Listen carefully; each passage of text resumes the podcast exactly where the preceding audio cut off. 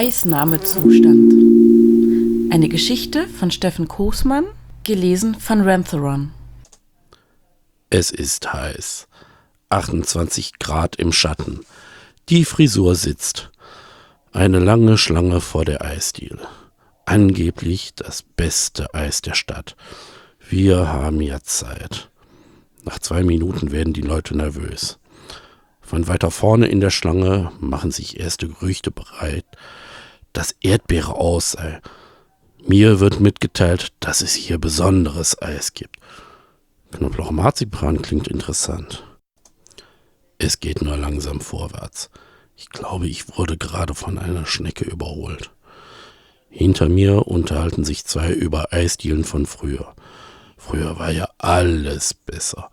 Sogar das Eis war kälter und die Sommer wärmer. Noch zwei Meter und wir stehen wieder im Schatten. Vielleicht doch Currywurst Pommes Mayo? Weitere drei Minuten später hört man plötzlich Tumulte vom Tresen. Erdbeere gibt es noch, was ein Glück. Aber die extra eingereisten Touristen haben kein Stracciatella bekommen. Ich entscheide mich für Doppelherz Klosterfrau Melissengeist. Vollkommen entnervt verlassen einige freiwillig die Schlange. Seit gestern stünde man hier. Plötzlich rennt ein schreiender Mann mit einem Schild auf die Schlange zu und trempelt einige Leute um. Auf dem Schild steht, das Ende ist nah. Eventuell ist Curry-Eis Sanostol die beste Wahl? Moment, warum stehen wir plötzlich weiter von der Eisdiele weg als vorher? Die Hitze ist unerträglich. Die ersten Personen werden auf Tragen aus der Schlange abtransportiert. Dehydriert. Sonnenstich. Vielleicht nehme ich doch Nudelsalat Bauchspeck.